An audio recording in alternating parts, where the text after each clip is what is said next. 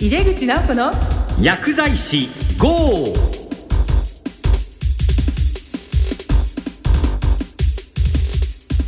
こんばんは。帝京平成大学の井出口直子です。もうすぐ12月ですね。本当にこう1年というのは早いものです、まあ、年取るほどにこれを感じてしまうんですけどもね。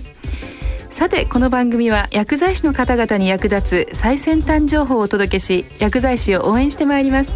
今月の特集テーマは患者ケアへのスキルアップです。前回は副作用マネジメントに注目しました。今夜は家族介護と本人の意思というテーマでゲストの方にお話を伺います。今回のゲスト川口由美子さんのご著書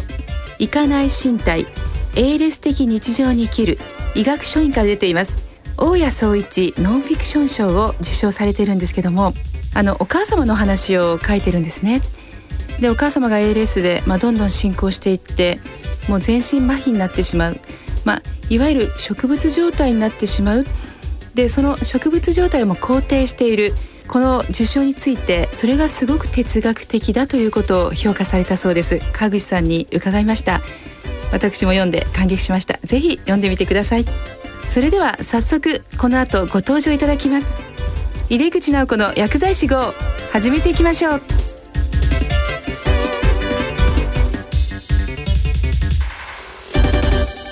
井出口直子の薬剤師 GO この番組は手羽製薬の提供でお送りします。医療現場の皆様に信頼いただけるそんなジェネリック医薬品をお届けすること。それが私たちの願いです。人生を微笑もう。ジェネリック医薬品の手羽製薬です。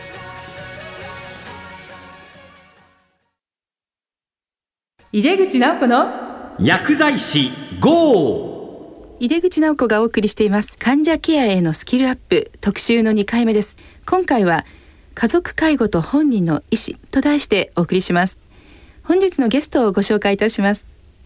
神経難病の患者会であります日本 ALS 協会理事の川口由美子さんです。川口さんどうぞよろしくお願いいたします。よろしくお願いします。川口さんは医学書院から出ています行かない身体 ALS 的日常を生きるという本の著者でもいらっしゃいまして、まあ、この本は2009年大谷総一ノンフィクション賞を受賞されていらっしゃいます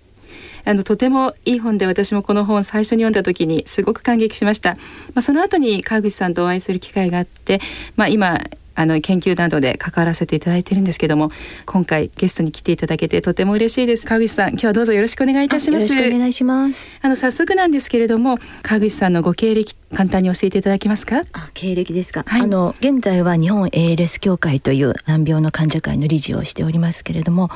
もともとはもう専業主婦でお仕事はしてなかったんですが、まあ、母が ALS という難病になってしまったことから、えー、在宅介護をすることになりまして。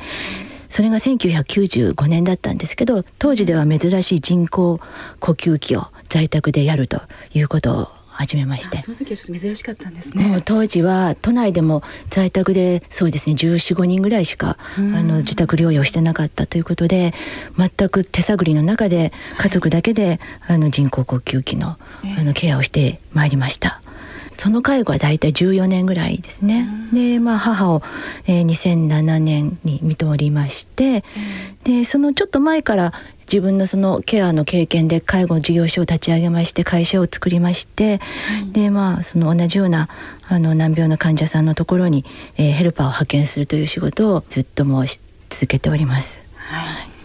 そうなんですね。途中でこう立命館大学の方にも行かれて、はい、ええ、立命館大学の方は2005年から、えーと、社会人入試というもので、まあ、自己推薦で入らせていただいて、で、えー、と何の研究かというとやはり ALS の在宅介護とか、えー、あとそれから生命倫理系の勉強をしております。そうなんですね、はい。ご自身はイギリスの方にいらして時に、ね、まあ、日本にいらっしゃるお母さんがご病気になって、はい、まあ、その看護のために日本に帰国をされたんですよね。はい、まあ、そこでこう難病の患者さんのご家族となって、まあ、どんどん関わられてこう分かられたことと考えられたことっていうのはどんなことでしょう？いやもうだから天地がひっくり返るというか、えー、その ALS ってもちろんそうですけど難病自体全く存じ上げなかったので、まあ、周囲にそういう方いらっしゃらなかったっていうのもあったんですけど、えー、母が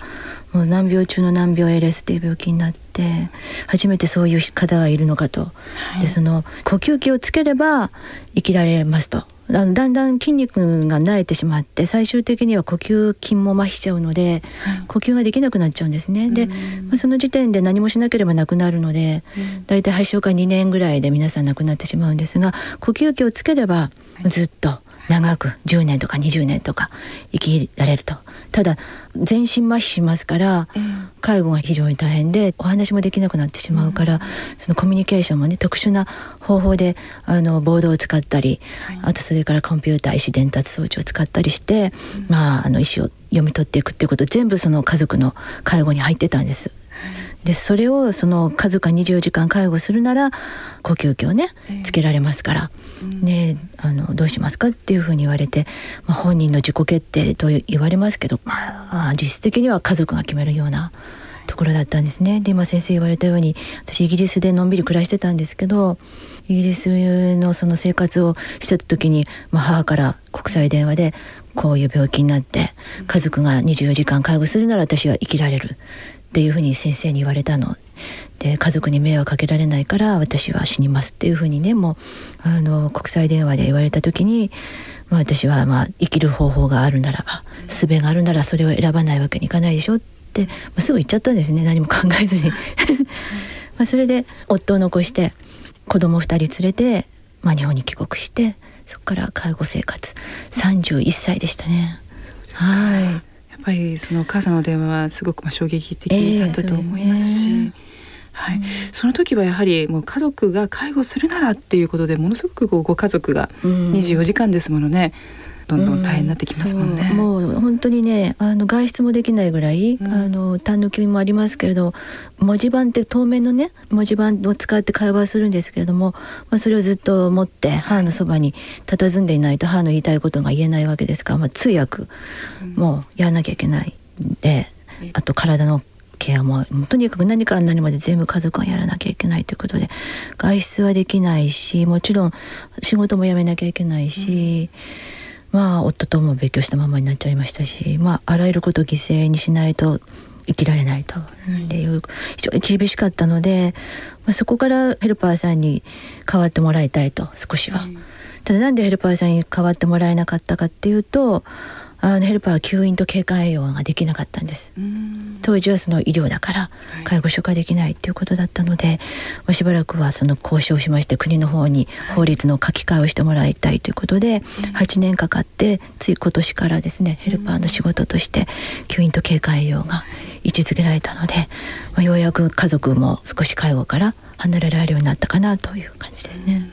ご家庭で療養していく中でも一つずつそれをこうまあ勝ち取っていくというか、ね、もうそれも大変なエネルギーですよね。まあそうですね。母が95年発症してからですがもう20年近くになるんですけれども、うん、その間やっぱり選挙権のことですとかねあの在宅で寝たきりの方郵便投票だったんですけれども、自筆じゃないとダメだと自分で書けないといけなかったんですね。ですと手が麻痺してる患者さんは郵便投票できなかったんですよ自宅で。でそれも、えーと、国を訴えるという形で変えましたしあとそれから今言いましたようなあのヘルパーの吸引のことですとか、結構その制度を作ってくるところに私たちコミットして、えー、やってまいりましたね。まあ、この20年はい。まあ、今年あのまさにその法律をね、えー、変えられて吸引も、えー、ヘルパーでもできるようになってしたという、ね、これは本当に大きな変化ですよね。はい、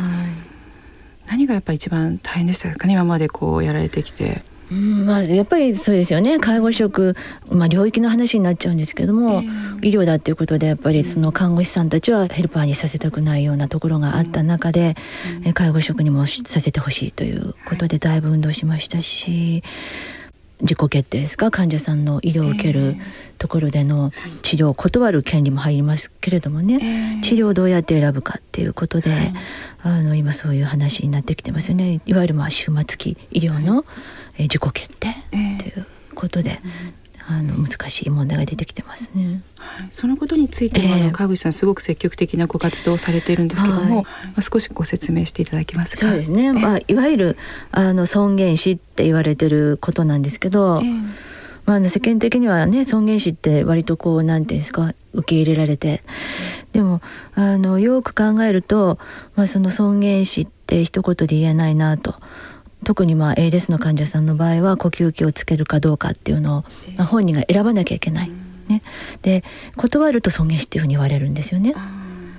でそうすると本当はもうちょっと生きていたいとあの呼吸器つければ20年生きられますからちょっとどころじゃなくて、えー、まあはっきり言えば治療としてつけるべきなんですよ。それだけ延命延命じゃないですもんね。もうねこうなった治療ですから。ただその呼吸器をつけることによって家族を犠牲するとかあとその非常にあの介護に費用がかかるので、うん、そういう問題があってその経済的にどうなのかとそんなね寝たきりの人にそれだけ大量のこう税金を投入するのどうなのかっていうのを言われるので、まあ、尊厳した方がいいんじゃないかっていう無言の圧力がかかるんですよね。でそこに持ってきて本人に選ばせると。そうするとやっぱり本人は遠慮しちゃうんですよ。死にたくないんだけど死ななきゃいけないっていうふうにして、まあ、呼吸器はいいですというふうに言ってしまうと。ですから、まあ、そういうことがあるので本人に対するその自己決定っていうのをこう押し付けないように、まあ、必要なケアについては本人がこうね自由な意思で選べるように。ということで一応その尊厳死法制化しようって話に対しては、まあ、私たちは先頭を切って反対をしているんです。その尊厳死法制化しようという動きというのは、まあ、主にこう医師の面積っていうのを強く歌っていますよね。はい、えー、だからやっぱりそれだけ、まあ、終末期療で、うんその高齢者が大量にね、うん、あのこれからいうところで先生方も見とっていかなきゃいけないわけですから、やはりその面積っていうものが欲しいんじゃないのかなと。思います。うん、面積ですよね。はい、こう延命行為をしないとか、ね、まあそれをやめるっていうことについて、うん、まあ医師がやった時に責任を問われないっていう法律でしたよね。ねだからまあ右から左へとですね、うん、どんどんこう送り出していくためには本人に一筆書いといてもらいたいわけですよ。その治療しないでいいですって一筆。指示書、うん、実践指示書とか、リビングウィルだとか、まあ、そういうものなんですけど、リビングウィルを書いといてもらうと医者の方にしてみれば本人が言ってたから私はしなかったっていうふうに言えますから、ただやっぱりそのリビングウィルもある意味押し付けになる場合があるので、慎重であるべきだし、まあ、そういうその意思決定をするまでのプロセスが大事ですよね。そうですね。はい、そのプロセスに例えばもう介護職だけじゃなくても看護師さんとか薬剤師さんとか、まあ、いろんな方がこう入ってってそれぞれの立場からアドバイスをしていくことによってそれまでのその終末期って言ったって結構あるわけですよ。何ヶ月かのそこの部分のプロセスをまあ豊かにしていけるという。あの患者さんが一筆書いてしまうともうそれで最終的な判断ができちゃったってなるとあんまり支援が入んなくなっちゃうんですね、もう決めたことだから別にみんなからいろいろねああしろこしろって言わなくても本人がもう決めちゃってるから、まあ、いいんじゃないのっていうことで。まあそれでほったらかしになるケースが結構多いんですよね。プロセスがはしょられちゃう。はしょられちゃうんです。だから法律できるともうはしょられちゃいますね。で医師にしてみればもう一筆取ったと、ね。これがあれば。安心。だからもうあんまりそんないろいろサポートする必要ないじゃないですか。忙しいのに。だから、まあ、はしょっちゃう法法律。なので私たちはそれすごく分かってるので、うん、書くんだったら一番最後死ぬ前日ぐらいまでもうペンディングしておいて、うん、さあねどっちかなどっちにしようかなって言ってるのがいいよっていうことで、うん、まあ、そうすると周りが動きますからね、最終的な意思決定っていうのはもう死ぬ前日ぐらいまで本当に、あの本人にとってははっきり白黒発揮させない方がいいっていうふうにまあ私たちは言ってるんですけどちょっとまあそういうことを言う人珍しいのでなかなかね説明があの難しいんですけど。そうですか。こうなんか法律になるっていうこと自体がちょっと怖いなっていう感じも、ね、そうですよね。だってもうね一、人の人のあの100人いれば100通りですから、えー、生き方も100通りあるのと同じように死に方も100通り考え方もね、うん、あの全員違いますよね、うん、ですから法律で一律にこうしてこうしてこうしてっていうふうになんかシステムを決めてしまうと、うん、まあ、それに乗らない人はね悪い人になっちゃいますよね。呼吸器つけるって言い張ったらちょっとねあなたさなんで尊厳しないのってまあ言われるようになるだろうと。いうことがね怖いですね。あの今年川口さんやその患者さんがね主任研究者になったっていう、まあ、かなりこう日本でも画期的なそうですね。井戸口先生にも厚生労働科学研究ですね。はいそのことについてまた少し教えていただけますか、はい、えあの、はい、入口先生にも分担研究者になっていただいてますけれどもその ALS の患者さんで橋本美沙夫さんっていう、はいあの方がいらっしゃって、前の副会長されたね、ね、協会のはい、まあ、とってもアクティブでさまざまな法案とか制度を作ってこられた方なんですけども、えー、もう呼吸器つけて20年 ,20 年、まあ、私のね大親友なんですけれども、うん、彼女がその初めて患者として主任研究者になりましてで彼女がその、えー、患者会がね、えー、研究者をこう支援するっていうこうあのシステムを構築する研究班を立ち上げました、うん、患者会が研究者を支援するそう患者会が7団体ね7つの患者会が入っておりまして、えー、先生はその研究者の立場なんですけど私たちがまあ、その患者の立場から、えー、どういうデータを、うん、あの差し出せば研究のよりどこになるかとか、まあ、助けになるかということと同時に患者が提供したいデータっていうのもあるわけですよ。と研究者の方から今まであんまりあの興味を持たれてこなかったような、うん、生活に関することですとか、うん、あといわゆるナラティブですよね。患者さんの語りというものを、あの先生方にこう提供できるようなシステムを今作ってるところです。これがもうサイト上にこうアップサイトね、ね、サイトしてアップされて、はい、まあ、そこに患者さんが自分のこうヒストリーとかいろいろ書き込んでいけるんですよね。はい、その今患者登録サイトっていうのを立ち上げるところで、うん、12月2日に、えー、大々的に発表するっていうふうになってます。12月2日にあの研究班の発表会研究班の入口先生もいらっしゃいますから、はい、はい、3時からですね橋本班は。はい、そうですよね。一般の方にも事前申し込みそうですね。事前申し込みしていますので、ね、ぜひ。まあ川口さん非常にアクティブで、まあ今後どういうところをこうやっていこうとお考えですか？まあまあそのさっき言いましたように胆の吸引経過用っていうような医療的なケアを在宅でもきちんとできるようにしていくって今年はまだ元年なんで全然広がってないんです。ですからこれをもう日本各地隅々まで広げていくのと同時にですねやっぱりその医療と介護の連携ですね。これがまあまだまだなんです、日本は、ね、えー、連携できないと在宅で亡くなることできませんから、あの本当に安心して家で見とってもらえるようにしていくためには医療職との連携を進めていきたいと思ってますね。そういう仕組みでありますとか。あと今ね、はい、今も全国あちこちでその痰の吸引の講習会とかやってらっしゃいますもんね。ね。はい、まあこれがまだまだどんどん忙しくなりそうですね。あの最後にこれを聞いている、まあ、薬剤師が非常に多いんですけども、はい、メッセージをお願いしたいんですけど、はい、薬剤師さんにも私現役の家族だった時に介護家族だった時に非常に励ましていただきまして、いろんな方が訪ねてこられるって嬉しいことなんですね。あの外出できないですから、なので、まあ、積極的に訪問していただきたいっていうことと、まあ、ケアカンファレンスみたいな機会があれば、ぜひ参加していただいて、薬剤師としての視点からお薬のアドバイスをあのしていただくと同じ薬ずっと半年も飲んでたりとかね、脱性になっちゃうんで、ね、あるんですよね。あと、お薬溜まってったりね。そういうことをちょっと時々チェックしていただくと古いお薬をね回収に来ましたとかね、えー、していただくとそういうことがなくなるんじゃないかなと思います。うんね、はい、すごく薬剤師は積極的にそういうことをやろうとしてるんですけどね、はい、患者さんから求められてなるとねもう私たち張り切らずるね、うん、言えませんよね。本当。はい、患者ケアへのスキルアップ特集の2回目として家族介護と本人の意思と題してお送りしました。ゲストは日本 ALS 協会理事川口由美子さんでした。川口さんどうもありがとうございました。ありがとうございました。高度医療の薬から生活習慣病の薬まで。さまざまな医療の現場にジェネリック医薬品で貢献することそれが私たちの願いです。人生を微笑もう。ジェネリック医薬品の手羽製薬です。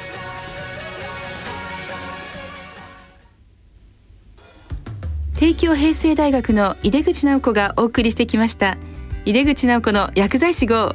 いかがでしたか？今日の川口さんの話アクティブでとても考えさせられるところがありましたよね。特にこう尊厳死法案のお話において今回のねあの薬学6年生の教育の中でもリビングウィルとか、まあ、事前指示書こういったものを理療倫理の中で習っていくわけなんですがどうしてもイメージとしてあすごくいいものだという、まあ、一方的な考えっていうのに見てしまうんですけどもやはりもう一つの考え方では今日川口さんがおっしゃったようにこれが法令化してしまうと行きたいんだけど、まあ、遠慮しちゃって死んでいかなくてはいけない。こういう方も出てくるという危険性教えられましたよね。私たちもまだまだ広く患者さんのことを知って学ぶ必要がありそうですね。さてこの番組は毎月第2第4水曜日夜8時40分から放送しています。